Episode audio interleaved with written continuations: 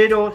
Eh, comenzamos la segunda hora de Póker Bostero en este sentido día 23 de junio, 53 aniversario de, la masacre y tragedia de Puerta 12 en el estadio Antonio Vespuccio Liberty. Eh, Sanjo, eh, contanos, un poquito, dale. ¿Qué, qué quiere que te haga una semblanza de, lo que yo viví ese día? Sí, dale, dale, dale, por supuesto. Bueno, lo primero que tenemos que decir que esto fue como festejamos el día del 23, pero del año 68, o sea que pasaron 53 años de este hecho. Vos fíjate que estamos hablando de 53 años, estamos hablando de otro contexto del país, de otro contexto político, había un gobierno de facto, no había democracia, este, no existía todo lo que existe ahora, el celular, donde a los dos minutos tenés la noticia, este, los medios rápidos y prontos, una cosa muy, muy rara. Para lo que fue el contexto y la desgracia de que yo lo digo siempre, desde ese día en adelante, a pesar de tener 15 años cuando lo viví, yo soy del 53, eso fue en el 68, estaba con mi finado padre en el estadio, en el Mudo, y tenía 15 años esa, esa trágica tarde. Pero tengo muy claro desde los 15 años hasta hoy que fue, una verdadero, fue un verdadero asesinato. Ahí no hubo un accidente, ahí hubo algo pergeniado y armado contra la gente de Boca que costó las vidas que tocó, fueron lamentablemente 71, y pudieron haber sido muchas más, porque hubo 128 heridos, que también estuvieron involucrados en el hecho, y que marcan un hecho que es muy interesante. El promedio de edad de muerte de ese día, 19 años. Toda gente joven, doctor. Y es un poco lógico. Todos chicos jóvenes, lamentable. Es un poco lógico porque cualquiera como nosotros que vamos a los estadios, sabemos que los jóvenes siempre por una cuestión física, de rapidez, eh, de apuro, eh, salen dinámicamente. Se, se, mueven muchísimo más rápido que, que la gente grande y porque siempre viven acelerados. Cualquiera de nosotros también hemos tenido esa edad y vivíamos acelerado, algo que ahora eh, bajamos un poquito los decibeles, ¿no? No, seguramente. Y aparte, como yo decía hace un ratito cuando comencé con la locución esta, eh, dentro del otro contexto, ese día en el estadio se calcula por los medios que había 90.000 personas, doctor. 90.000. No existía este, eh, los pulmones, no existían los sectores de separación. Y no, existía, hoy, no existía donde hoy va la barra de River, que, es una tribuna amplia, la herradura de la abierta. La barra de River iba, estaba ese día en el famoso barquito, que es ahora, digamos, sobre un lateral, que tenía como esa cabinita que era como un barquito, ¿se acuerda? Porque tengamos en cuenta también que la cancha, tanto que critican la cancha nuestra, la de ellos también estaba trozada, ¿eh? Porque yo ese día era chiquito y me entretenía también mirando el río de la Plata, cómo navegaban los barquitos, porque se veía el río. Claro, por eso no estaba la. Se vamos a poner todo. Claro, lo que pasa es que la historia se come todo, se lleva todo y hay un montón de cosas que quedan fuera de contexto. Este, te decía, 90.000 personas. Este, ese día yo tomé el 42, en esa época el 402 con mi padre, salimos de acá del Parque Chacabuco y bajamos en Barranca Belgrano, caminamos hasta, hasta, el, hasta el Mudo y sacamos la entrada en las boleterías, que era lo común de esa época, porque vos ibas a la cancha y sacabas la entrada. Y no había un cupo de entrada como tenés que hacer en los últimos tiempos, que sacar la entrada, que era un despelote, viste que no, no había entrada. Bueno, vos ibas a la boletería, sacabas la general, yo me acuerdo que saqué la menor, los menores teníamos, eh, yo ya tenía edad para una general, pero mi viejo me sacaba la menor y directamente, ¡pum!, adentro del estadio. O sea que eh, mirá cómo, cómo, era otro contexto y otro, y otro el grado de, de, cantidad de gente que iba a la cancha y en qué condiciones iba a la cancha, ¿no? Bueno, ¿qué te puedo decir? El día gris, feo, un día feo, gris. Una tarde desapacible de un junio, de un invierno de lo de hace 53 años, no los inviernos de ahora, la temperatura muy baja. El partido muy chato. Sanjo, y discúlpame que te corte. Y bien tempranito para ver la tercera, la reserva doctor, y la primera. La tercera y la reserva. Va, tercera llegamos, estaba promediando el primer tiempo, estaba por terminar el primer tiempo. No, no lo tengo muy, muy presente, pero me acuerdo que fuimos muy temprano. Y lógicamente esto es una nota de color dentro de este día triste y lamentable, con el famoso paquetito con los dos sándwiches de, jamón y queso que nos hacía la vieja, ¿no? Para comer algo ahí. Y pasaba la latita de coca y abría la coca y te comía, porque había que estar desde las 10, 11 de la mañana hasta las 5 y media de la tarde. Porque los partidos, aparte otra cosa distinta, era que arrancaban todos 15 y 30. Según si era en invierno, 15 y 30. Más en el verano, 16 y 30. Y empezaban todos los partidos juntos a la misma hora y en el mismo momento. Y si vos querías saber cómo iban los rivales, tenías que mirar este, el alumni, que ahí te iba cantando los resultados. Hubo alguno que haya llevado la explica. Expliquémosle a los jóvenes que el alumni era un tablero como había la, todavía no, no, ahora no está porque hay otra cosa, pero estuvo muchísimo hasta hace poco en la cancha de Huracán y el alumni se vendía la revistita porque siempre cambiaba las letras de los equipos. El equipo era una letra. Se fijaba, por ejemplo, un día Boca era la B, eh, Boca era la A, perdón, River era la B y el marcador te ponía A0, B0. Eh, por ejemplo, ese, ese día. Eh, y otro equipo era la K, la L, pero para que se venda la revista los resultados y, el partido y al final a River le quedó la B. Quedó la B para River. Un anticipo. Pero ¿saben cómo era la puerta la puerta de River? que ¿Cómo era? Cuando le sacaron la puerta 12, ¿qué puerta le pusieron? Porque en un momento le sacaron puerta 12 después del hecho y todo eso. Sí, lo pasaron a puerta K acá? Claro.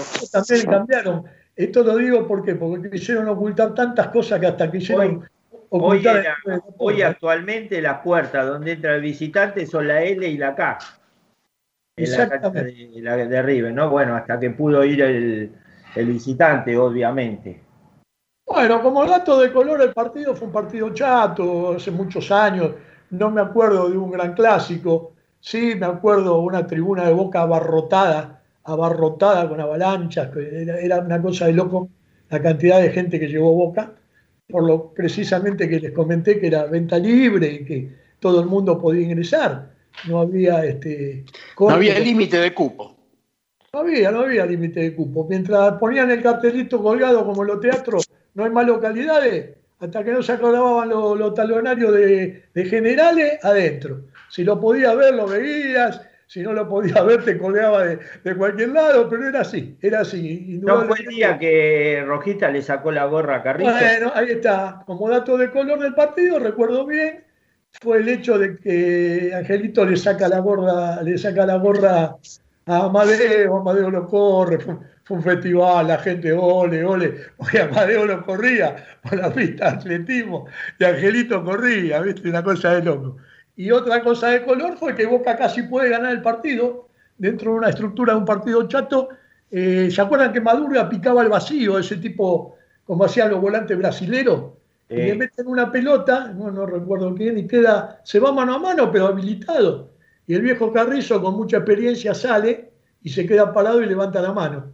Y el muñeco entra y le deja la pelota. Como que se come que era la del Orsay y ahí podía haber ganado Boca el partido. Bueno, ya eh, eh, en el partido eh, hubo problemas. Hubo problemas porque la policía este, miraba mucho hacia arriba, este, había mal ambiente, la hinchada de boca entonaba la marcha peronista en un momento difícil, como dije yo, de un gobierno de facto, estaba muy identificada con, el peronismo, la barra de boca y cantaba la marcha y tiraron muchas cosas a la pista, tiraron de todo, bolsa, bolsa con orín. Bueno, que era muy común de esa época. Eh, la gente que iba a la cancha en esa época no hacía purito con estas cosas porque era muy, te tiraban de arriba, te tiraban de todo, ¿viste? Y bueno, ya se vislumbraba un poco de mal ambiente. Y yo entré por la puerta 12 y salí por la 14, doctor, con mi padre. Porque dijo, vamos a salir porque la barra salía por la 12, lo que era, digamos, la barra, salía por la 12 y dijo, por ahí a la salida este, eh, vemos, vemos algo raro. Yo salí por la 14 y yo esto lo testifico como haber estado ahí y lo dije en otro programa el año pasado, en un audio que le grabé a, los muchachos. Yo cuando salí vi este, la puerta, eh, que era como, ¿viste cómo era? La puerta era como... La puerta tijera. La puerta tijera. Claro. La puerta tijera, inclusive de la 14 donde yo salí, no estaba totalmente abierta. No estaba totalmente abierta. Y en la puerta 12 estaban los molinetes, doctor. Yo lo vi, lo recuerdo y me quedó grabado, y una actitud de la policía que ya se vislumbraba algo muy difícil. Yo no quería salir porque yo me quería quedar, y mi viejo dice, no, mira, vamos a salir y vamos a salir antes. ¿Viste? Porque después íbamos caminando hasta Barranca Belgrano a tomar el colectivo 42 que lo traía de nuevo al Parque Chacabuco. Y yo, viste, cuando uno es pibe con ese énfasis, no, papá, déjame de joder, ¿cómo no vamos antes? Y yo vi, doctor, y esto lo puedo atestiguar, y no tengo por qué mentir, no, no, no, corresponde, dada la circunstancia y el evento, yo vi a una policía preparada, preparada con los caballos, la famosa caballería que lo tiraban encima. La montada. y los molinetes puestos y, los, molinetes, tanto de la puerta 12 como de la 12, la 14, que por la que yo salí, estaban puestos. O sea, no se salía fluidamente como se tenía que salir de una multitud. Bueno, este aquí que empezó a caminar con mi padre y para ir para el lado de, salimos para el lado del Libertador, para salir para el lado de Barranca Belgrano a tomar el colectivo. Y más o menos llegando a la mitad del trayecto empezamos a sentir mucha cantidad de sirenas, de, sirenas, y viste como decíamos ver un accidente, viste, no era común en esa época porque, bueno, no había los celulares, en dos minutos te hubieras enterado ahora. Y mi viejo me dice, viste vos que por ahí hay algún quilombo, algún problema, mirá las sirenas que hay, todo eso. Y bueno, quedó ahí, llegamos a Barranca Belgrano, hicimos la cola, tomamos el colectivo. Llegamos al Parque Chacabuco, doctor. Me bajo en asamblea y Curapaligüe, donde está la iglesia. Caminamos a asamblea, yo vivía en el pasaje Juan de Castro, un pasaje que estaba entre Juan y Miró. Y cuando doblo con mi padre, estaba todo el barrio en, el, pasaje. Había 50, 100 personas en el pasaje. Y justo en la puerta de la casa, que era la casa de mi abuela. En esa época vivíamos en la casa de mi abuela, casa Chorizo, nos acostumbraban en esa época. Y mi viejo, viste, ya ahí se puso mal y se hubo algo pasó en casa, porque estaba la gran cantidad de gente que había aglutinada estaba mayormente en la puerta. Entonces, hasta que vemos que gritan ahí, ahí vienen, ahí vienen, ¿viste? Y bueno, y ahí recién, doctor, tomamos conciencia, calculo a las dos horas del hecho, desde que llegamos en colectivo a casa y llegamos caminando hasta la puerta de mi casa, lo que había acontecido. Claro, la falta de comunicación y la falta de, tener la posibilidad de enterarte de las cosas. Bueno, imagínate cuando nos vieron, ¿viste? Porque ya ahí ya había empezado el rum rum del problema que se había generalizado y pensaban que a lo mejor, lamentablemente, podíamos estar involucrados en el tema, ¿no es cierto? La verdad que una cosa muy, muy, muy lamentable.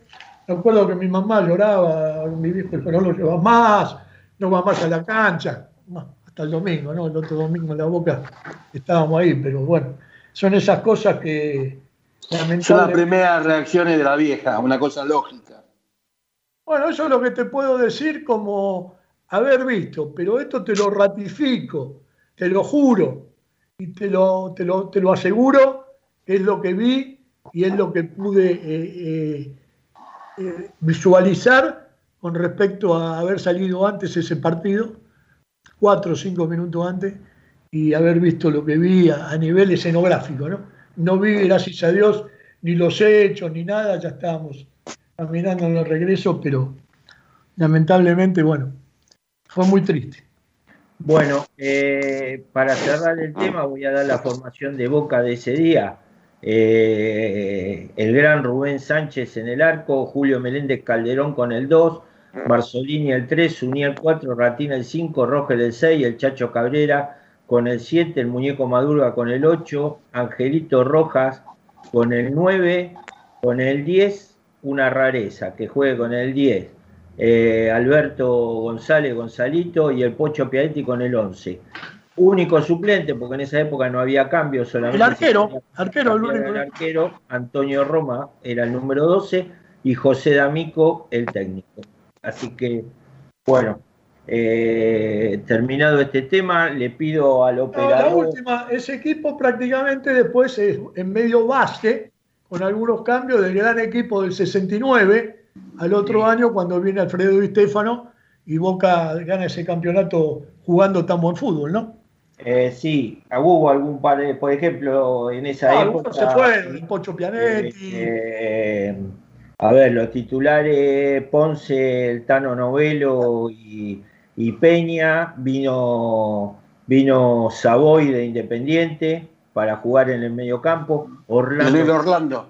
Orlando Medina, Leites entró también que vino de Colón de, eh, Santa, Fe. de Santa Fe. Pero bueno, eh, sí, fue una base sobre todo, y bueno, eh, fue, digamos, cuando el Rata, este, ya desgastado por, su gran campaña desde el año 56, despacio fue dejando, fue dejando al equipo.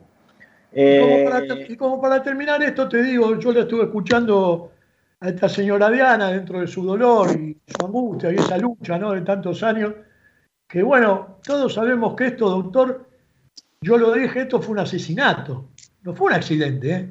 fue un asesinato. Acá hubo lesa humanidad contra la gente de Boca, donde se actuó de una forma desaforada y queriendo perjudicar y hacer un mal y que lamentablemente por todos los sectamentos y por todas las situaciones de esa época y ese contexto de, vida que había en ese año, en los años 68, 69, 67, con gobierno de facto todo se tapaba, todo se ocultaba.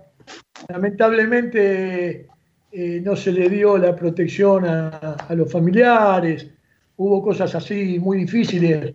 Recién a los dos meses después del hecho, este, eh, Américo Vietro y Marcelino Cabrera, que fueron el intendente y el capataz de, la institución de River Plate en ese momento, eh, fueron embargados con una suma de dinero. Y, imagínate esto, doctor, esto fue en junio, dos meses, julio, agosto.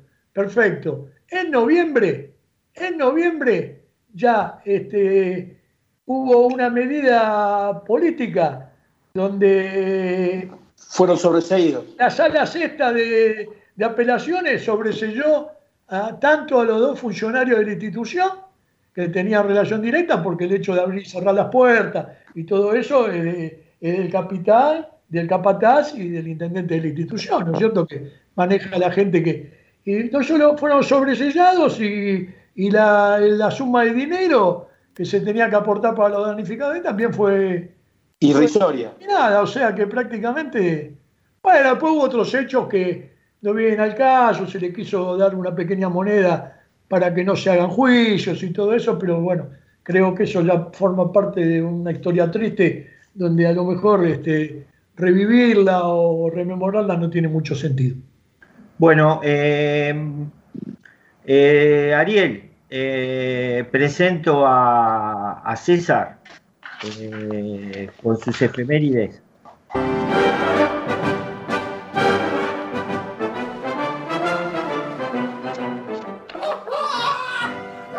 ¿Qué tal amigos? Esto es Deportes.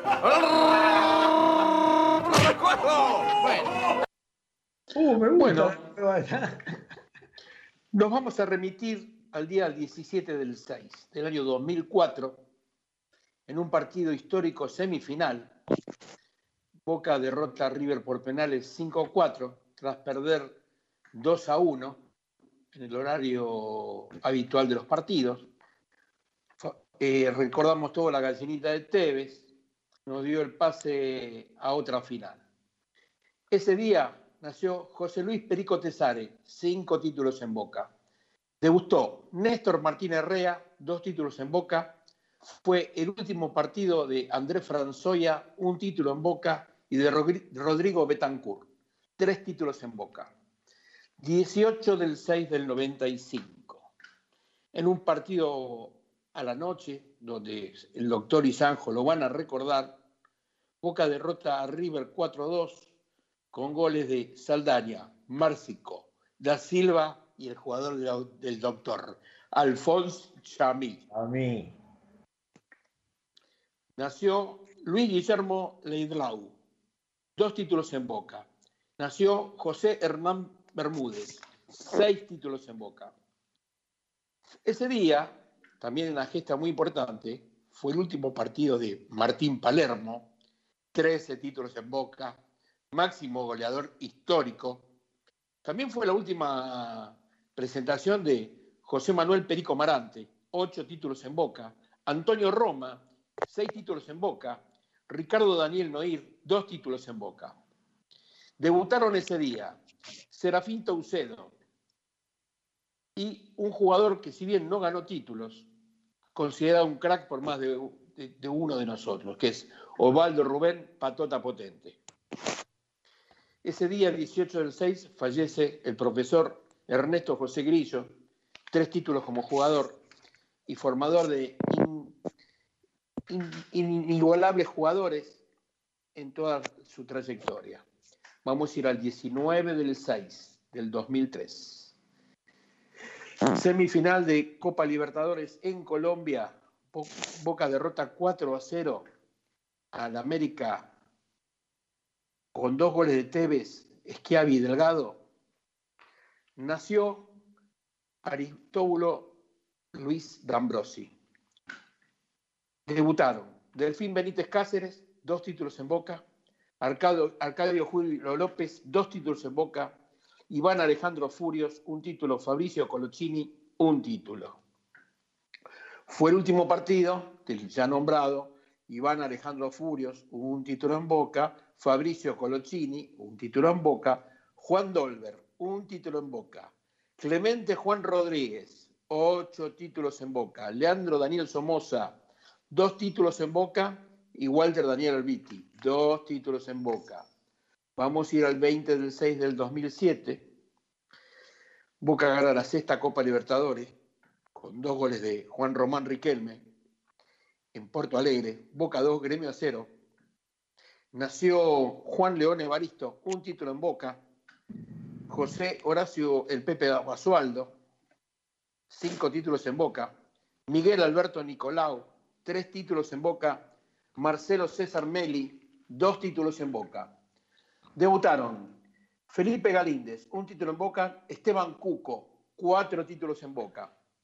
Enrique Andrés Astegiani, dos títulos en Boca. Y fue el último partido de Pedro Miranda, cuatro títulos en Boca. Ángel Taza, tres títulos en Boca. Carmelo Robito, un título en Boca. Oreste Omar Corbata, dos títulos en Boca. Sergio Ortemán, un título en Boca. Y falleció un ídolo. Rubén José Echapa ocho títulos en Boca. Vamos a ir al 21 del 6 del 2000. Luego de 22 años, Boca gana la Copa Libertadores. Después de haber empatado 2 a 2 con Palmeiras, se va a la definición por penales, donde este, Oscar Córdoba figura, taja dos penales, este, y consagramos campeón al equipo de la Ribera. Nació Miguel Ángel Loaiza, un título en Boca. Último partido de Luciano Gabriel Figueroa, un título en Boca. Recordamos que ese día fue el Día del Padre, pero del año 81, Boca le gana a San Lorenzo 4 a 0, con goles de Escudero, Brindisi, Benítez y Maradona, y nació la, la famada canción que decía, los de San Lorenzo la cantaron, che, bostero, que nos vas a regalar, no te olvides que es el Día del Papá, a la cual le respondimos nosotros, le vamos a regalar, le vamos a regalar, le vamos a regalar a San Lorenzo, le vamos a regalar, le vamos a regalar el pasaje para el descenso. Y dicho y hecho, ¿eh? Se fueron. Se fueron. Vamos a ir al 22 del Doctor, eh, eh, te corto un segundo. Te quiero decir algo con respecto a lo que dijiste de San Lorenzo. Porque, ¿cuántos partidos nos lleva San Lorenzo? en realidad, uno solo. Uno solo. Y hay dudas. Bueno, correcto. Yo te voy a decir, se jactan de decir que son Padre Nuestro. Nosotros le, ganamos una final, un campeonato, amigo, le pegamos terrible baile y le hicimos tres pepas en la cancha de Racing. Le hicimos una de las goleadas más históricas que hay en el fútbol argentino entre equipos grandes que se comieron siete. ¿Y hace cuánto que no nos pueden ganar un partido? Muchachos, corten el libreto. Este, corten el libreto y no digan más pavada. ¿Eh? El clásico de ustedes es Huracán. Y yo estoy rodeado porque vivo acá en Parque Chacabuco, el doctor lo sabe. Son todo cuervo acá. Acá cuando juega Boca con cualquiera, ¿sabe lo que me hace? Curly, me gritan los goles. Me gritan los goles. Pues ¿sabe qué pasa? Después ellos sí tienen que comer la bandera que le pongo en el balcón. Bastante seguida se la pongo y ya tienen que comer por lo menos 14, 15 días. Esa es mi venganza, ¿viste? Pero estos muchachos, como estabas hablando de San Lorenzo, no quería dejar pasar esto. No, yo para recordar un poquito, para hablar de historia que tanto nos gusta. Bueno, vamos a ir al 22 del 6. Vamos al 22 del 6 de 1980. Deportivamente. Vamos, que ya, entra. Y bueno, faltan dos días, muchachos. Independiente 0 Boca 1 con un golazo de Jorge Ribolsi. Debutó Pedro Miranda, cuatro títulos en Boca. Pío Sixto Corcuera, seis títulos en Boca. Fue la última de Ariel José Krasowski, un título. Ezequiel González, un título. Mauro Boselli, un título. Este, y un jugador del doctor, Richard Eduño Tavares. Exacto. Falleció Luis Antonio Carniglia, dos títulos en Boca, y como figura excluyente se cumplieron ayer 35 años del gol de Diego a los ingleses. Vamos a ir al 23 del 6 del 68, que es el tema que nos aqueja. 53 años, 71 fallecidos. A partir de hoy, el club puso una placa en el hall central para que la memoria sea permanente. Deportivamente hablando, 23 del 6 del 40, Boca 3, Huracán 0, 2 de Piraña Sarlanga y uno de Gandulla. Debutaron Julio Jorge Rosell, tres títulos en Boca, Vinicio Ferreira, un título, fue el último partido de Luis Alberto Betito Carranza, dos títulos en Boca, que nos visitará hace unos cuantos programas, Walter Reinaldo Pico, tres títulos en Boca, Pedro Dantas y Arley, dos títulos en Boca. Y como siempre, agradeciendo a la gente de Historia de Boca y de la cual me siento orgulloso porque todo el trabajo que comenzó hace unos años atrás se pudo cristalizar hoy con la puesta de la plaqueta en el hall central para que todas las generaciones que vengan recuerden a estos 71 bosteros y los llevemos en el corazón. Nada más. Bueno, muchísimas gracias y emotivo el recuerdo también de, estas efemérides. Bueno, voy al tema de la encuesta. Como le gusta al señor César, 259 eh, votantes, récord, que creo, creo que va a ser el récord más, grande. No llore, no sé, que cada vez que llora usted dice, va a ser el récord, va a ser el récord la semana siguiente. Bueno se bate el récord. No, no, pero se, me terminaron los bosteros también, no, no, no, son 259 y unos 20 que, no, llegaron a votar, más, no, no puede haber. hay que decirle a los remolones que qué es lo que tienen que hacer tanto que, no contestan la encuesta. Hay muchos remolones, algunos amigos suyos que, que no votan, pero bueno, no importa. Vamos a meterle este, presión, doctor. Vamos a ¿Eh? meterle presión. Hágame la lista que yo lo llamo y le voy a decir que no sea, que no sea hincha de River. Acá no, sea de River. no es obligatorio, es. metemos un poquito de presión. Metemos pechera. No, a ver, a ver si le envenena la comida cuando va a comer. No, no este, pasa nada, no pasa nada. Como cuando entramos, cuando entramos a la tribuna. Algunos siempre se tiene que caer. Bueno. Bueno, lo que, lo que preguntábamos sencillamente era de los proyectos de estadios que hay eh, dentro de la institución y o si querían que, que quede como está, con, algunos arreglos interiores que se hagan dentro del club y bueno, eh, preguntamos y bueno, de los 259, a ver, Bombonera 360, 122 votos. Proyecto Esloveno, 85 votos. Y lo que me sorprendió, eh, la gran cantidad de, votos, 47 que quieren que quede la, la bombonera como está. Y el Estadio Nuevo, 5 votos, creo que, que ya lo del Estadio Nuevo está totalmente agotado entre los hinchas. Nuestros amigos de la Hermandad Geneise, para mí, una sorpresa la votación. Eh, Bombonera 360, 31. Proyecto Loveno, 17. Arreglos actual con los arreglos pertinentes, 2. Y Estadio Nuevo, 0. Lo del Estadio Nuevo no me, Bueno, usted sabe, doctor, que nosotros en Hermandad Geneise somos fanáticos de la bombonera. No cabe posibilidad de hacer un estadio nuevo. Exactamente. Puede ser cualquiera de los proyectos en base a la bombonera. La bombonera, de la bombonera no nos vamos. Y me sorprendió el gran caudal de Bombonera 360. Lo hacía un poquito más parejo con el proyecto esloveno, ¿no? Por lo que uno habla con el tema, pero bueno, fueron los votos de, la muchachada, a la gente de Gaby, de Jota, eh, les mando un abrazo muy grande y siempre avanti, como, como decimos nosotros. Así que eh, ahora eh, Ezequiel primero con el mercado de pases y después a ver si lo avala Lucas Tuno o, Lucas Tuno tiene otra información. Ahora el otro día que salió lo de Briasco me mandó un mensaje y me dice, vio, yo se lo dije que toque el otro. Bueno, Vamos a ver si tiene algo guardado en la salforja. Y también Lucas, después de esto, nos va a dar un poquito eh, la semana de Boca que comenzó la, pretemporada. Dale, ese. Bueno, Doc, Boca sigue moviéndose en el mercado para poder reforzarse de la mejor manera de cara a lo que le resta, lo que le viene, lo que le resta en, el semestre. Aunque también tendrá bajas muy importantes y jugadores que se le pueden llegar a ir.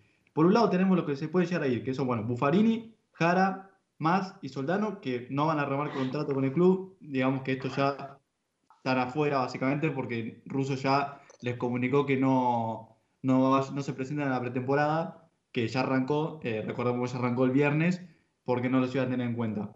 Obando, Maroni, que interesa en Huracán y en Racing, Pavón, que bueno, interesa en el Olympique de Marsella, el equipo francés que hoy está San Paolo y que ya manifestó que lo quiere tener en su equipo, aunque aún no hay ninguna oferta formal.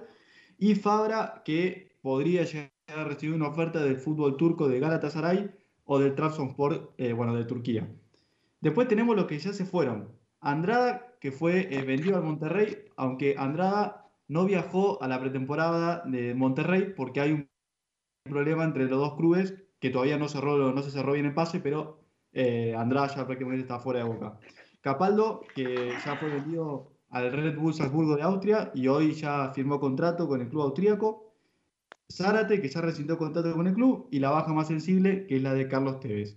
Después tenemos los que pueden llegar a Boca. Empezamos con, bueno, Franco Di Santo, el delantero de San Lorenzo, que eh, Di Santo, hoy ya ruso, manifestó que quiere que Boca cierre el pase de Di Santo cuanto antes la situación de Di Santo está trabada porque eh, Di Santo cobra un contrato muy alto en San Lorenzo y Boca, eh, bueno, no, lo puede pagar, pero eh, ya Russo manifestó que lo quiere tener en Boca y hay que ver cómo van a, van a solucionar eso. Después tenemos el delantero internacional que Boca quiere traer, que es Roger Martínez. Eh, Borja era, la alternativa, pero Boca va a ir a la carga por el, por el delantero de la América de México, que es Roger Martínez. La alternativa, si no llega ninguno de los dos, es eh, bueno, Michael Estrada, el delantero ecuatoriano. Después tenemos eh, lateral izquierdo, que Boca tiene cuatro nombres, pero el que va a ir a buscar es Alía Gómez, el argentino junior, y se le suman los nombres de bueno, Gabriel Rojas, el lateral de San Lorenzo, Enzo Díaz de Talleres y Francisco Ortega de Vélez, que bueno, quedó, iba a quedar libre ahora en junio, pero ya renovó contrato con Vélez.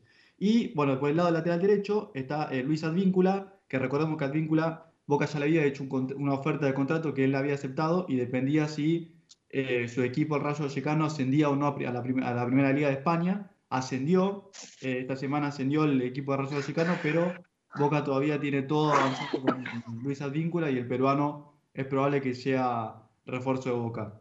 Y la alternativa, si no llega a llegar a Advíncula, es Ángelo Preciado, lateral derecho ecuatoriano, y Fabricio Bustos, que hay un sondeo por el lateral independiente y Boca podría hacer una oferta formal, que todavía no hay nada confirmado. Y el último nombre que, que se rumorea es el de Nico Gaitán, que Riquelme ya lo llamó. La idea de Gaitán es, bueno, seguir en el país, pero no va a jugar gratis. Él está dispuesto a bajarse su salario, pero él ya manifestó que gratis no va a jugar. Así que, aparte, ahora queda libre el, 30 de, de junio y podría pegar la vuelta a Boca. Y los que ya llegaron son, bueno, cuatro, que está Rolón y Briasco, ambos provenientes de Huracán, Orsini de Lanús y eh, Chelo Weigel, que volvió de su préstamo de Gimnasia de La Plata. Y bueno, Doc, que Boca confirmó ya dos amistosos que va a jugar eh, ahora en pretemporada. Uno en el, bueno, en el predio de Seiza, uno es el 30, ahora el 30 de junio, que va a jugar eh, frente a Atlético de Tucumán, y el otro será el 7 de julio ante Unión de Santa Fe, y aún no se sabe si va a ser televisado o no. Bueno, y Lucas. Espectacular este pibe. Muy bien, muy bien. ¿Puedo hacer una pregunta, doctor? Eh, a usted y a, la mesa. Breve, eh, breve. No, no, no, no. Esperá que hable Lucas Tuno y después bueno, bueno. la pregunta. Porque a lo mejor la respuesta está dentro de lo que diga Lucas. No, porque venía relacionada a lo que dijo Ezequiel de los jugadores, pero bueno, esperamos a Luquita. Con el tema jugadores y pretemporada. Dale, Luquita. Sí, como dijo el colega, a mí me dan Advíncula en Boca, 3 millones de dólares pide el Rayo Vallecano por el 100% del pase, es el 4 que gusta al Consejo de Fútbol y después Gaitán me lo dan muy apalabrado, están esperando que se le termine el contrato el 30 de junio para hacer una oferta, ya estuvieron comenzando las negociaciones lo notaron muy entusiasmado a Gaitán para volver al club después de mucho tiempo. Y como dijo el colega, hoy Russo llamó a Di Santo y lo quiere sí o sí.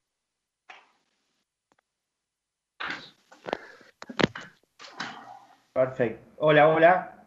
Sí, sí, te escucho. Ah, dale, dale, dale, dale. Seguí con, con lo tuyo. También hoy unos colegas de Colón me pasaron el nombre de Gonzalo Piovi, que interesa en el lateral izquierdo, pero el lateral izquierdo es Elías Gómez, que gusta en el Consejo Fútbol. Eh, Argentinos le compró el 100% del pase a Rosario Central, así que Elías Gómez es jugador de Argentinos. Pude hablar con colegas de Argentinos y la idea de Argentinos no vender a ningún club.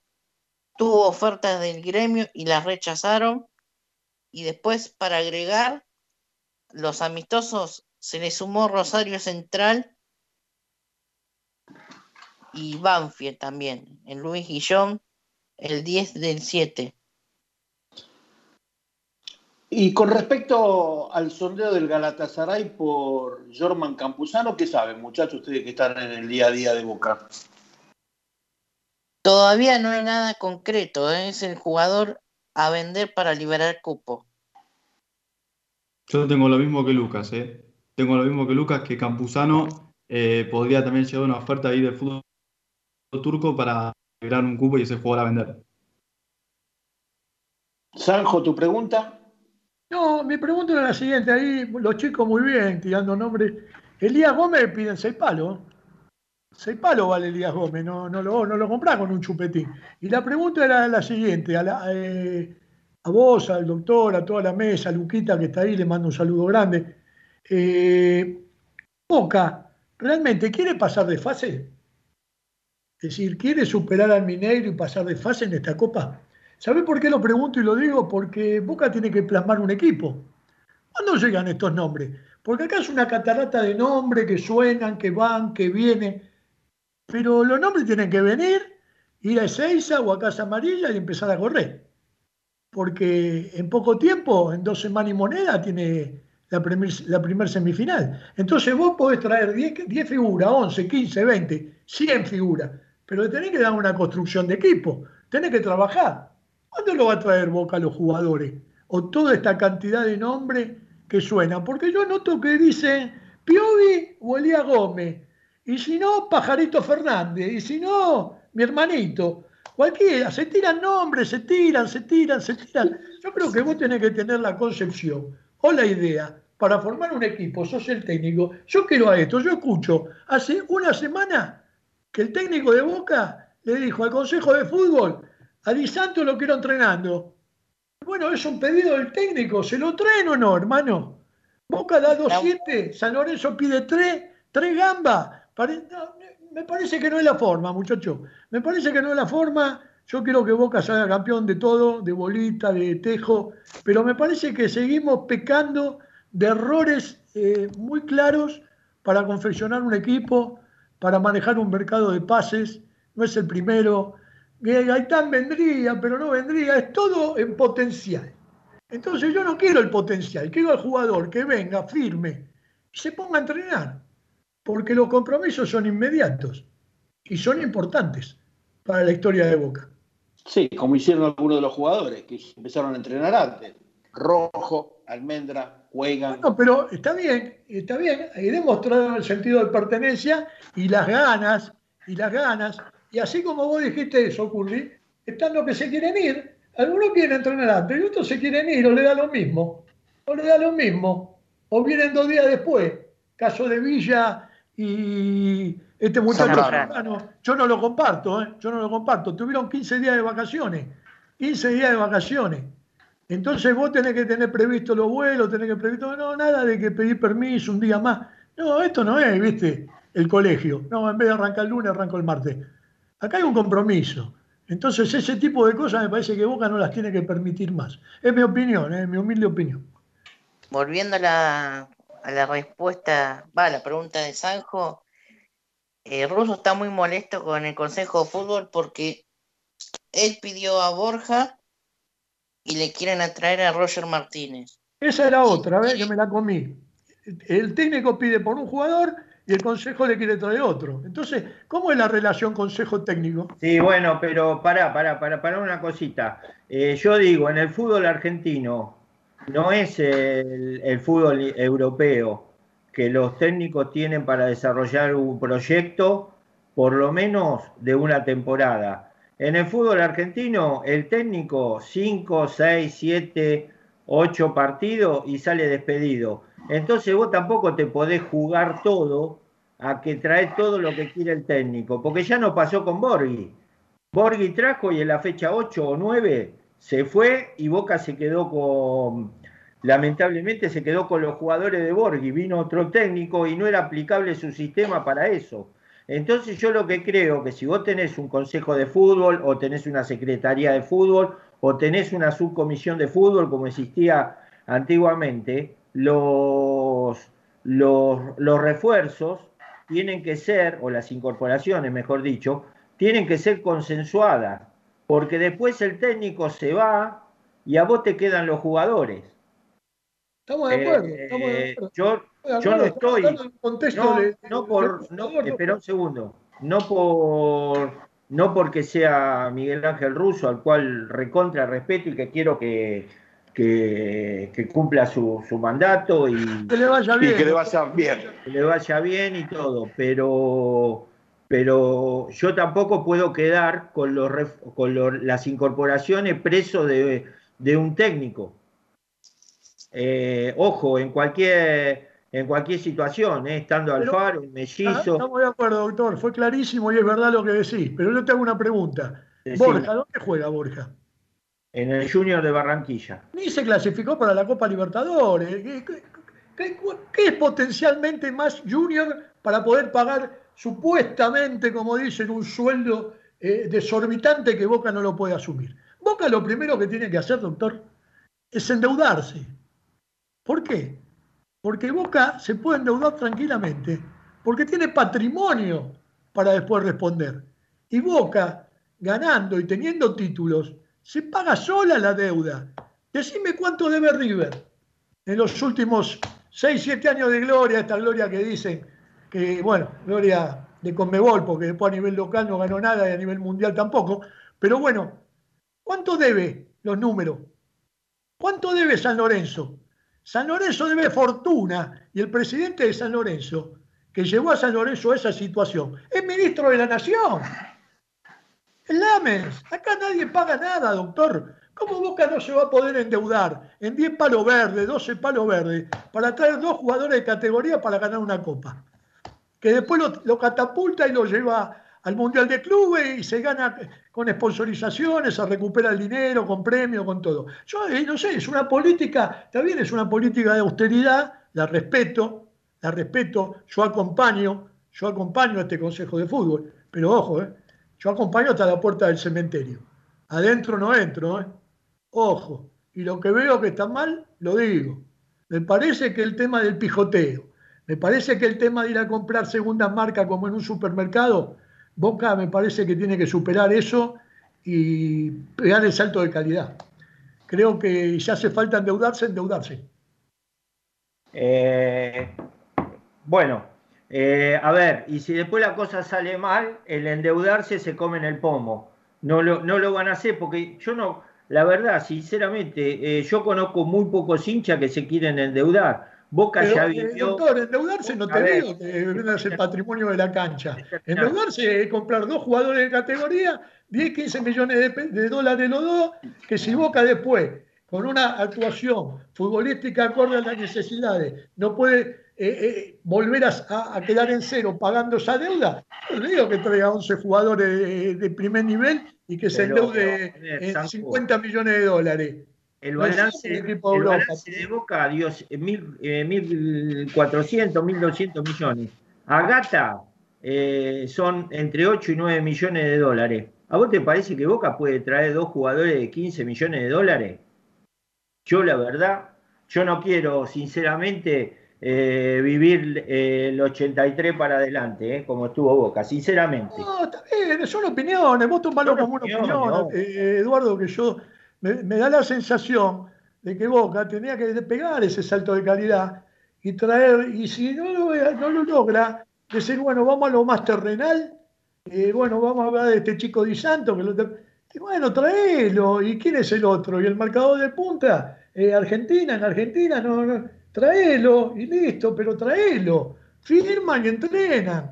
Y seguimos con la parrala y que esta semana se cerraría y después llega el domingo. Bueno, acá hay una cosa muy concreta. El arquero de Boca, Andrada, todavía no firmó el contrato. ¿Por qué? Por cosas mal hechas este, administrativamente o a nivel número de la, del gobierno anterior. Y bueno, ¿qué pasa? Está la operación eh, aparentemente el equipo mexicano tenía que pagar la primera cuota y el arquero devolver un 15%. ¿Por qué no lo devuelve? Pues Aparentemente se firma el sábado. Eh, ¿La situación del arquero? Sí, sí. Ojo, para mí el arquero ya fue, ¿eh? se quiso ir de Boca y ya fue, listo, que tenga la suerte del mundo y que, bueno, ya dio lo que tuvo que dar en Boca. Para mí es un arquero que en los partidos importantes defeccionó siempre, Nunca en algún partido importante o en una final la atajó bien. Tengo España, tengo Tigre en Córdoba, que estuve en ambos, y lamentablemente defaccionó en todos los partidos importantes donde había que ponerse los guantes, me parece que ese día no se los puso, pero no vamos a juzgar eso. Te quiero decir que ya está, ya se fue, no me interesa. Se firma el sábado, mejor para él, pero este tipo de situaciones a Boca no lo no ayuda. Bueno, a ver, dejemos hablar un poquito a los demás compañeros. Panchito, dale. Sí, perdón, eh, perdón. Pancho. Se, durmió, Pancho. Eh. Lo adormecí. Este, bueno, eh, seguí, eh, ¿cómo está? ¿Cómo viene la pretemporada? Eh, Luquitas. Eh, Lucas. Bueno, Boca está entrenando doble turno casi todos los días primero en Ezeiza y después a la tarde con concentración. Van a seguir así eh, toda esta semana y la siguiente semana para ya encarar los amistosos que serán con Atlético Tucumán y Unión, ambos en Ezeiza. El 30 del 6 contra Atlético Tucumán y el 7 de julio contra Unión pensando en el partido del 13 de julio contra Atlético Mineiro. Perfecto. Y decime una cosa, eh, ¿cómo, ¿cómo, se ve ahora que los muchachos eh, cambiaron el rótulo ese de ir a entrenar por el tema concentración? Y hubiesen preferido no concentrar para estar con la familia, por, pero como dijo Sanjo, tuvieron 15, tuvieron vacaciones. Después voy a contar una cosa que Buffarini, Emanuel Más, Soldano, no suelen entrenar el doble turno, o sea, el turno tarde, porque como ya no van a seguir en Boca, decidieron no ir a entrenar a la tarde. Y claro, porque en la tarde hacen trabajo de fútbol y, y eso. Emanuel más tiene todo arreglado con Independiente, ¿eh? Sí, eso lo, sí, sí, lo sabía. Lo que pasa es que sobre Independiente pesa una inhibición y si no la levanta no va a poder incorporar jugadores. Entonces, este, está el tema de, de que el jugador también ve esa incertidumbre y, yo creo que si le llega otra oferta también la va a analizar. Sí, coincido. Lógico. Este, así que, bueno. Eh, ¿Volvió Pancho? ¿Me escucha, Doc, o no? Ahora sí. Te escucho. Eh, te había dicho alguna pregunta del tema mercado de pase, el tema sí, de la. Sí, escuché todo, pero no sé por qué no mandaba el habla. Eh, Sanjo, no hay problema, escuché todo, muchos temas dispararon. Yo quiero concentrarme en una sola cosa. Para mí lo único que le hace falta a Boca de manera urgente es el 9 posible. Cuando digo el 9 posible, no es el que a mí me gustaría, el posible. Pareciera ser que el posible es Di Santo, bueno, que venga Di Santo porque lo único que coincido con, Sanjo, con Sanjo es que necesitamos preparar el equipo para el primer partido, pero hay jugadores que para mí no son urgentes. O sea, ¿lo quiero a Nico Gaitán? Sí. ¿Es urgente? No. ¿Advíncula me gustaría? Sí. ¿Es urgente? No. Eh, de defensa estamos bien, el arquero ya se sabe que es Rossi, el mediocampo lo tenemos, Briasco posiblemente sea el reemplazo eh, posiblemente, digo, en un esquema, no estoy comparándolos como jugadores, sería el jugador que se insertaría eh, para reemplazar a Tevez, y el 9, que es lo que le hace falta a Boca, y creo que es lo que el hincha de Boca más quiere hoy. Yo, la verdad, pagar tres palos verdes por Advíncula, a mí me tienen que matar para sacarme tres palos verdes por Advíncula. Pero bueno, yo no soy el consejo de fútbol, no sé tanto como ellos.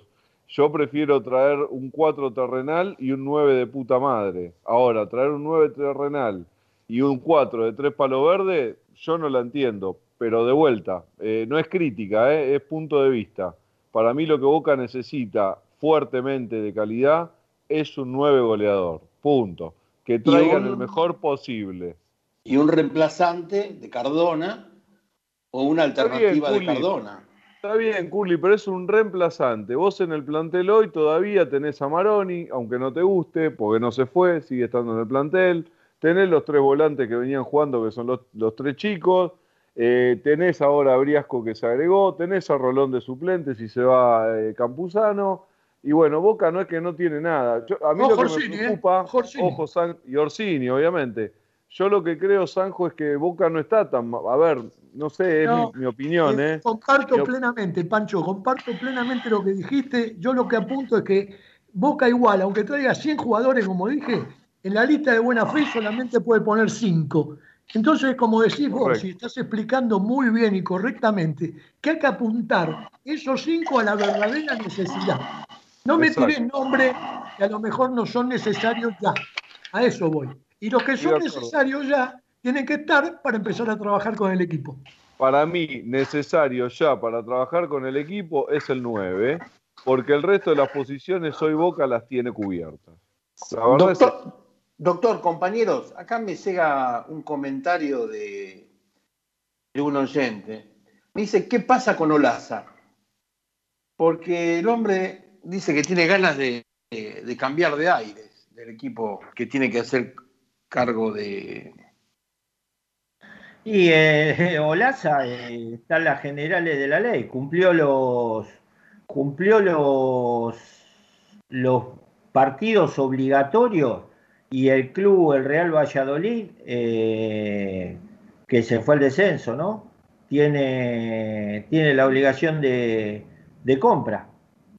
No, no, sé la extensión del, del, vínculo del jugador con el Real Madrid, eh, perdón, con el Real Valladolid. No sé si se agarra y dice me voy y, se va. Pero creo que ya no es problema de Boca. Eh, Boca va a actuar o será problema de Boca si, si el club no deposita la plata en los términos que lo tiene que depositar y el jugador eh, vía TAS tendría que, volver a Boca y Boca haría la demanda para, para cobrar lo que el club no, el club español no, le pague. Pero yo no, no veo que se lo mencione como para volver al club. Y sabe lo que pasa, doctor, también que no lo mencionamos y para mí está bueno decirlo. Eh, Olaza no declaró en ningún lado que se muere por volver a Boca. Lo que me gusta de Briasco, por ejemplo, es la gana que tiene de jugar en Boca. Rolón tiene ganas de jugar en Boca. Orsini, está bien, después los pingos se ven en la cancha, por supuesto. Pero lo de Briasco, sobre todo lo de Briasco, la emoción de Briasco firmando el contrato con el padre, a mí dame jugadores como ese. Le tengo una fe ciega al Beto Briasco para mí le va a ir muy bien en Boca. De vuelta, nos falta solamente un 9. Tanto miedo le tenemos a Mineiro que yo no lo puedo creer. Boca tiene equipo, muchachos, le falta un 9, nada más. Pero, eh, Pancho, tenemos eh, dos 9, maestro. Tenemos dos 9. Tenemos Rossini y tenemos Vázquez. Está bien, bueno, Curly, pero el nombre que nos falta, que es ese salto de calidad que queremos, ese 9, digamos, el con salto chapa, de calidad tenés con que hablar de chapa. 5, 6, 7, tenés que hablar de No, 5, no. 6, 7 millones de No. dólares. Bueno, sí, yo quiero gastar esa guita en un solo jugador, en el 9. Por advíncula, tres palos, no gastes plata, no hace falta. No, no, pa- como se dice en el teatro, no corta tickets advíncula. Me chupo un huevo advíncula. La verdad, prefiero verlo al Chelo Weigan sudando sangre antes que advíncula. No, tengo me duda que sí va a ser. Y bueno, yo No quiero tengo pagar duda la de- entrada para ver un 9 que tenga ganas de ver un 9. Le tengo ¿Está una bien? fe bárbara al Chelo. Una fe bueno. bárbara. No Pancho, entiendo, mirá que el miedo, chico, no el miedo al Mineiro, el miedo al Mineiro lo, lo instala la Corpo, ¿eh? Y lo instala el periodismo antiboca y ante yo no tengo de miedo Fútbol, que no trae jugadores, que no compra jugadores. nada Ojo, ojo. Eh, miedo nada, ¿eh? Mirá que el fútbol son 11 y 11 dentro de una cancha con una pelotita. Y te lo está eso. dando de ejemplo. Colombia que camina a la cancha, que no puede jugar nada, le está ganando 1 a 0 a Le está Brasil. ganando a Brasil, O sea, eso. Yo no eh, quiero traer otros equipos. Desmiticemos y estoy de acuerdo con vos, Panchito, que los miedos, miedo nada, hermano. En la No, cancha hay 11 11. Vos preparame bien el equipo, físicamente, Exacto. mentalmente. Muchachos, fuimos a la cancha de River con Matavoz. Por eso. Fuimos a la cancha de River con Matavoz. viejo. Pero Curly, ¿Miedo ganamos, de qué? le ganamos a estos muertos con cada cosa, que son increíbles. Entonces, viste, de- de- dejemos de lado el miedo. El miedo no, eh, organicémonos un poquito y armemos el equipo y nada más. Y trabajemos estos 15, 20 días que quedan a full para poder este, pasar esta ronda. Y ya después tenés un mes más de laburo, de organización, y así se va dando, ¿viste? Estoy de acuerdo. Por eso. No estoy enloquecido por ningún refuerzo más que el 9. Nada más. Por mí que no traigan nada más que un 9. Compartir lo que digo yo, que hay un jugador que hay que ponerla y hay que traerlo, y es el 9. Uno solo. El 9. Que es el que está faltando. único. El único. Pero bueno, mi opinión. No, por supuesto que no sé el resto que opina, pero es lo que a mí me parece. Y ya No más quita el sueño ni Elías Gómez, ni ninguno. El 9, nada más. Eh, Muchos muchos de los nombres son para que trabajen los programas periodísticos, obviamente. bueno. Este, a ver, eh, si vos este, te piden 9 millones de, pes- de dólares perdón, por, un, por un delantero y te piden 6 millones por un marcador de punta, es obvio que la negociación está cerrada antes de comenzar. Pero bueno, por lo menos eh, se habló una semana, una semana seguida. Este, Y ellos ocuparon el tiempo. y sí, ¿y qué, qué van a hacer? Ahora, mañana saldrá el tema de Andrada, que no viajó a la pretemporada. El otro equipo no mandó la plata. Hasta que no llegue la plata con los mexicanos, que son bastante pillos, este, Boca no le va a mandar el transfer. Así que. No, eso olvídate. Eh, bueno, este, eso. Por otro lado, otra información decía no, porque los mexicanos apenas llegó Andrada le pidió un préstamo, no sé por qué. Es muy prestamero. Ese Andrada. muchacho, una financiera. Nació, nació en la época menemista, por eso. Este, Todo en cuota paga. y Que muy bueno, prestamero. no se lo quisieron dar, no le dieron para firmar el contrato. El jugador tiene que avisar al club, dueño del pase, que hasta ahora es Boca, porque si no mandas el transfer, firmate el contrato hasta que esté todo eso cerrado. Firmar el contrato, mandar la guita para acá. eh, Boca el transfer no lo va a mandar. Ahora, si el otro equipo empezó la, la pretemporada el otro día, bueno, el problema de Monterrey.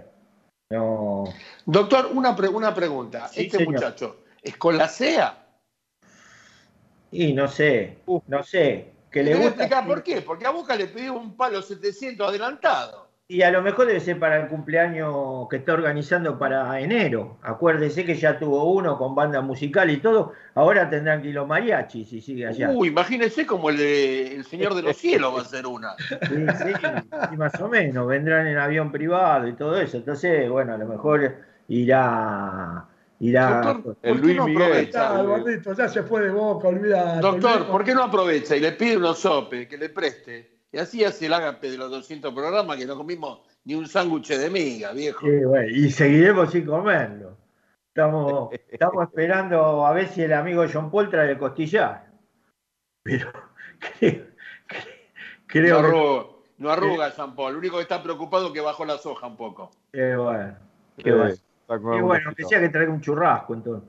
Este, eh, Lucas o Ezequiel, algo que haya quedado en el tintero porque vamos cerrando, siendo la 22, agradeciéndole a toda la gente de cadena, a, a nuestro, nuestros mini CEOs y al CEO. No, no, no, no, no, no, no, no. A los nuevos Walter. CEO de cadena, Matías, ¿no es cierto?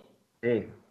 Y bueno, son- Matías, y Nicolás son los nuevos CEO de cadena. Usted que tiene que hablar con, con son, el- los, son los con el, em- con el empleado, habla con el señor Ariel dos Santos Tomé.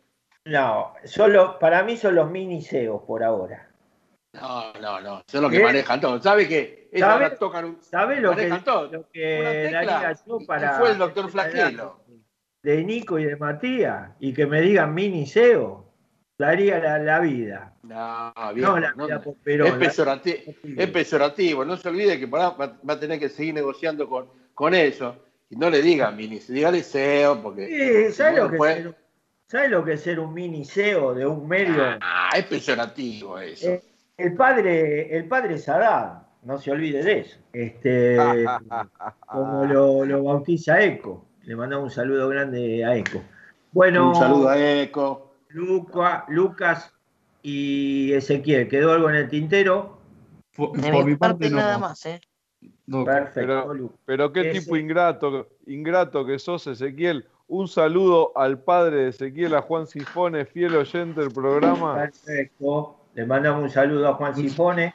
A mi Si papá quiere- y a mi mamá. A mi mamá Mónica, que también escucha el programa siempre. Ahora te prendés, Ah, viste, se subió al carro triunfal te das ahora. cuenta. Ahora Al saludo a la padre- madre y a la abuela. Al padre de Ezequiel Sifone, si quiere donar algo para cuando hagamos el asado, es bienvenido. ¿eh? Sí, por supuesto. Así que, bueno, no sé, no, pero que a ver, ¿qué es carnicero? No. Labura conmigo, con las papitas. Nos puede, nos puede bueno. traer unas papitas. Bueno, usted nunca mandó una mísera, Tiene razón, estoy en deuda. ¿Sabe qué? una mísera sibarita y, y, eh, habla de papita. Y Me el día, voy, el día que la llevó se tiraron al suelo entre el de copa y el amigo el turco a ver No, se- Qué se- muertos de hambre, Dios mío. lo que pasa es que tengo miedo. cruda. Tengo miedo porque me asaltaron esa vez. Pero bueno, me comprometo ante la audiencia a que voy a mandarles papas en los próximos 10 días. Buah, Papita para todos. Papita para el loro. Como decía en el programa de Telecómico. Eh, Sanjo, te agradezco mucho. La No, el, agradec- el agradecido yo, doctor. Siempre, en la medida que le puedo dar una mano y colaborar y se me tenga en cuenta, yo soy un agradecido y te lo, te lo valoro. Y un saludo a todos los muchachos, a Pancho, a Curly, a Luquita, que siempre hablamos por Twitter. Haberlo escuchado y haber cambiado unas palabritas me pone muy contento. Así que, bueno, Y a Ezequiel también. Ezequiel, que es un a pibe Ezequiel también, jovencito. Ezequiel también, pero- lo que bueno, uno se... se- y a Volpini, le mando un saludo a Volpini. No, Le mando un saludo a Volpini también. se va a ofender Volpini que lo nombraron en cadena.